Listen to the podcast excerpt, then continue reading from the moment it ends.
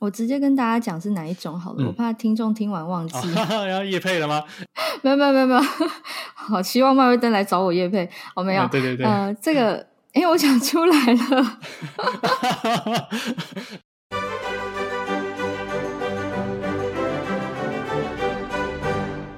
欢迎收听艾米丽与蔡医师的瘦身聊天室，一起聊聊关于瘦身的一切大小事。我是艾米丽医师，我是蔡明杰医师。好，我们开头就来破题哦。有些呃瘦友会问，到底要不要吃早餐？因为他好像有看到一些报道说，诶，不吃早餐的人似乎是比较容易胖的，真的是这样吗？蔡医师？对，大家会看到很多网络上有一些矛盾的讲法啊、哦，有一些说，呃，要吃早餐才健康，但是也有人说，诶，要间歇性断食，不吃早餐可以减肥。诶，所以到底是谁对谁错？科学的角度来说的话，其实比较多的研究是认为没吃早餐的人比较胖哦，就像刚刚这个欧医师讲的，没有错。大部分的研究是指向这样子的。那我自己去看这些文献哦，当然分析几个原因呢。哦，第一个就是说，有可能这些不吃早餐的人，他们是不是就是作息不正常？夜猫子，半夜熬夜在那边追剧，然后就。追追就睡觉，吃宵夜，对 对，吃宵夜，然后就一睡就睡到中午，然后又睡眠品质不好，然后没有吃早餐。那这种人起来也是乱吃哦，所以会不会是因为这样子比较胖？那这个因果关系其实是倒过来的哦。那并不是说没吃早餐胖，而是这些人本来就不规律啊，本来就容易胖，这是一个解释的方法。对啊，确实是我们在肥胖的各项研究里面观察到。许多相对作息不正常的族群，他们也是易胖的族群哦。所以不吃早餐容易胖这个点呢，其实我们还要去看它背后它的作息，它其他餐的饮食内容，不能完全只看说早餐有没有吃影响胖瘦。那当然也有可能，呃，另外一个猜想是。会不会没有吃早餐的人，他身体的作用机制就告诉他说：“哎，你少了一餐了，所以你另外两餐多吃一点，甚至另外三餐哈，也许午餐、晚餐加宵夜。对”对，那他的早餐其实被宵夜取代了，宵夜反而更胖这样子。对，确实研究也是这么说。所以反过来，研究也发现说：“哎，早餐多吃一点，吃饱一点的人，那午餐、晚餐他比较可以控制下来，可以吃的比较少。”所以确实是有这样子的结论的。呃，我还是要讲一下，科学上并没有绝对哦。目前这也不是说哪一边的讲法是百分之百正确，所以只能说目前的看法认为有吃早餐好像比较好一点哦。不过要提醒大家，重点还是在饮食的内容啦哦。如果你每天都吃早餐，然后都吃鸡排配铁板面啊，然后什么拉里拉渣，再配个含糖饮料，那是绝对不会变瘦了啊，绝对不会变瘦。重点还是在饮食的内容以及一整天的热量控制哦。我觉得这才是对的。对，另外像是有一些轮班工作的工作者，他可能这个月都是上小夜班，下个月呢可能换到大夜班，或者他们是白班、夜班两种班制的这种轮替法，这样子的族群，他们也很容易很困惑啦。就是他在这种日夜班交替的时候，他的作息被打乱，他的用餐时间也被打乱。嗯，这样子的族群，我会觉得不要那么拘泥说，哦，因为吃早餐比较。容易瘦，所以我一定要吃到早餐哈，嗯、也不用这样子想，呃，还是根据你的作息去调整，让呃醒着的时间好说，就你醒着有在吃东西的时间，你吃的东西是对的哦，不要太拘泥说早餐怎么样。不过今天既然是早餐特辑哦，分析一下哈，好，如果我现在决定要吃早餐了，可是。为什么我有吃早餐不是说比较容易瘦吗？为什么我还会胖呢？是不是踩到雷？我们是不是先跟大家分享一下有哪些是雷呢？好，没有错，一定是踩到地雷啊，一定是被炸得遍体鳞伤，才会一直吃的越吃越胖。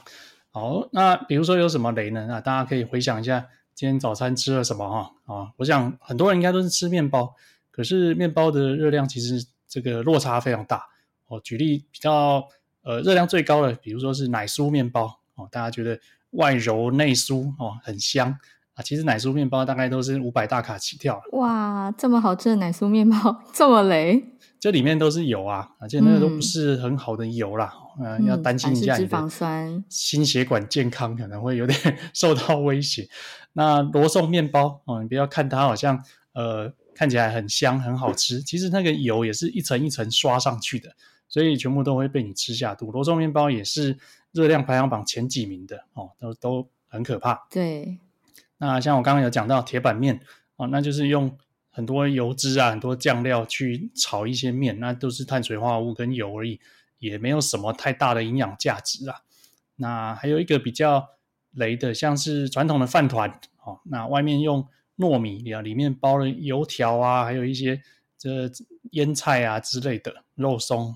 这个一个饭团吃下去大概就是五六百大卡哦，所以大概就是两碗饭的热量。那还另外再加上很多的油脂，这些呢大家稀松平常，觉得很方便，顺手就去买一下啊，就带着吃。然后又很好吃，对，又很好吃，一口接一口就不小心就吃完了，所以我觉得会胖都不是很意外啊。大家从先从自己饮食内容出去检视一下就知道了。我顺便跟大家分享一下我最近在便利商店看到的雷。好，因为便利商店现在也是非常多人买早餐的点哦，因为可能在公司附近或者是住家旁边巷口就有了，很方便。那便利商店里面也有类似早餐店的那种三明治啊、饭团啊这些选项哦。但我仔细一一去看这一些便利商店卖的东西，我真心觉得它不雷的选项好少。直接讲结论就是不雷的很少。是，像是有一些嗯是甜的三明治哈，它可能中间是蓝莓或者是巧克力或者是什么芋泥肉松哈，这种都是雷。那另外有一些是夹的，是炸物哈，不管它是海鲜还是鸡排，它是炸的，那这个也是热量相对高哦。其实我们之前节目也有分享过，蔡医师有讲过说，诶，你可以买个生菜沙拉，买男生的话，如果要饱足感多一点，可以买鸡胸肉。那女生如果没有吃那么多的话，你可以买个茶叶蛋，再买个豆浆。好，这样子就至少有三大类食物在里面的。那甚至啊、正在成长中的青少年，我觉得可以加一份水果。好，这样子的早餐唯一的缺点就是贵，跟 比较多的塑胶包装啦，稍微没那么环保。但是呢，跟刚刚我们前面讲的这些大类的选项比起来，诶，这个早餐的组合会是比较均衡、有营养，又有饱足感，不会挨饿。重点是呢，也比较耐饿哈。台语说“它动腰”哈，就是你到中午之前不会突然有一阵饥肠辘辘的这个饥饿，然后又去吃点心，又去喝饮料，就更胖了。没错。好，那我延续艾米丽的讲法，我再多帮大家补充一些比较适合吃的东西哦，这样大家选择多一点，排列组合就比较不会无聊啦。那比如说碳水的部分哦。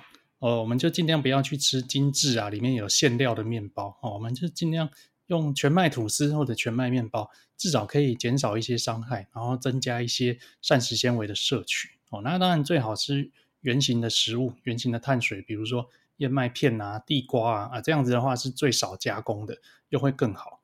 那如果是在蛋白质方面，呃，一般人早餐通常蛋白质都比较缺乏了哦，那或者是太过油腻，所以最单纯的当然就是鸡蛋类啊，还有乳品类哦，每天建议要摄取一点五到两份的乳品啊，你早上用一个牛奶啊，或者是优格来补充哦，像我就是天天都吃优格，就是非常好的呃营养成分这样子。那如果是减重期间，无糖豆浆会是非常好的蛋白质来源。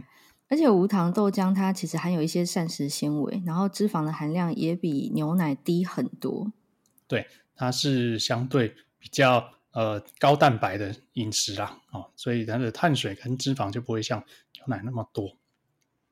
好，那如果在早餐店的话，就尽量不要吃炸物啊、鸡排啊这种东西。可是你可以跟老板问一下，说哪一些不是炸的哦，那可以帮你用比较少的油去煎一下里脊肉片啊。哦，尾鱼片啊，或者鸡腿排，就把皮去掉，然后不要用太多油去煎，哎，这样子出来的呃三明治或汉堡就相对热量可以减少很多。那你记得要叫老板不要加那么多酱进去，美乃滋不要挤啊，手下留情。去掉那些美乃滋的话，啊、你改成用胡椒啊或者是盐去调味，热量又减少很多啊，尤其是油脂又减少很多，所以是蛮好的方法。那另外早餐会有一个很大的问题，就是蔬菜很难准备，真的，当然很少有人早上起来先去炒青菜，太难了。而且连中式早餐店也几乎没有。不会，他们都是给你一些现成的加工食品。所以，如果要摄取蔬菜，我觉得以生菜沙拉是很好的选项。哦，那你如果觉得生菜沙拉太贵，你就自己准备一些，自己买生菜回来，先备好一盒一盒，或者是大番茄洗一洗，切成一片一片，诶，它就可以当生菜沙拉，而且还不不用煮。哦，小黄瓜切片也可以。哦，那。真的有空才自己先炒好青菜准备好，这些就是呃补充早上的蔬菜来源的最好的方式哈。自己准备就不用去看人家的脸色了，这店里面是不会有的。嗯，我有遇过患者问我很可爱的问题，他说：“嗯，早餐店的三明治有给生菜啊？”我说：“哦，真的吗？你的早餐店这么厉害？”就他跟我说是那个小黄瓜，嗯、我跟他说那个小黄瓜弄得很好吃，很香，对不对？他说：“对。”我说：“那个全部都是油。”他恍然大悟，想说难怪，因为他都会叫老板多加一点。哎，小黄瓜是好的哦，你自己如果准备，可以准备非常多，又不会加太多油。对。但是外面的三明治里面的小黄瓜，哎，第一它量很少，第二它一定会加美乃滋才会有味道，嗯，不然你怎么吃得下去？所以这样变成呃，变成扣分啦，有点可惜。好，那欧医师这边也补充一下哦。我常常在门诊会被家长问到，不管有没有要减重啊，家长会问我说：“那小朋友早餐到底该怎么准备会比较好？”我非常鼓励啊、不管是成人还是小孩、青少年哈，其实大家非常适合在早餐的时候喝牛奶。全脂或低脂就看每个人的体位哦，正常体位的人喝全脂、低脂都可以。那当然过重或肥胖的人，我们建议喝低脂，甚至你买到脱脂的也行啦吼。成长中的青少年也是一样哦。如果体位过重、肥胖以上的呢，我们建议喝低脂或脱脂的。那为什么呢？因为牛奶的含钙量哦，CP 值很高。然后它的蛋白质也是优质蛋白质，那另外它也可以增加饱足感，又可以取代我们一般早餐店比较容易买到的是含糖饮料哦，甚至早餐店卖的豆浆有时候这个含糖量也是不低哦。但如果你是直接买这种家庭号的牛奶放在家中的冰箱，好，早上当早餐喝其实是非常适合的。那如果是每天都是在早餐店解决自己早餐的人，蔡医师会推荐大家怎么买呢？好，那以我自己为例子好了，哦，我有时候偶尔也会在外面吃早餐或者早午餐。那有些技巧啦，啊，首先避开地雷哦，炸物跟含糖饮料啊，这个是最没有价值的，就先把它避开。嗯，那在啊，像淀粉啊，我刚刚说把那些比较精致加工的嘛，丹麦面包啊、奶酥面包啊，那个都不要吃，我们就用全麦面包或全麦吐司来当做碳水的来源。那加上青菜啊，或者少量水果都是 OK 的。那记得面包叫老板不要抹酱哈，那个美乃滋不要抹上去，太可怕了。好，那肉品的部分就问清楚说哪一些不是炸的哦，比如说我可以点一个煎里脊肉，或者煎鸡腿排，或者煎个你再再加上煎一个荷包蛋，而这样蛋白质就会比较充足一点。饮料的话，就是当然喝无糖的豆浆啊，又可以补充蛋白质，那更好。那你喜欢喝茶就无糖的茶饮。可以去除一些油腻，感觉也是不错。所以像现在的连锁早餐店啊，比如说什么麦叉灯啊之，他们现在也不是都卖一些炸物什么的，他们也有那种健康餐的那种餐盘。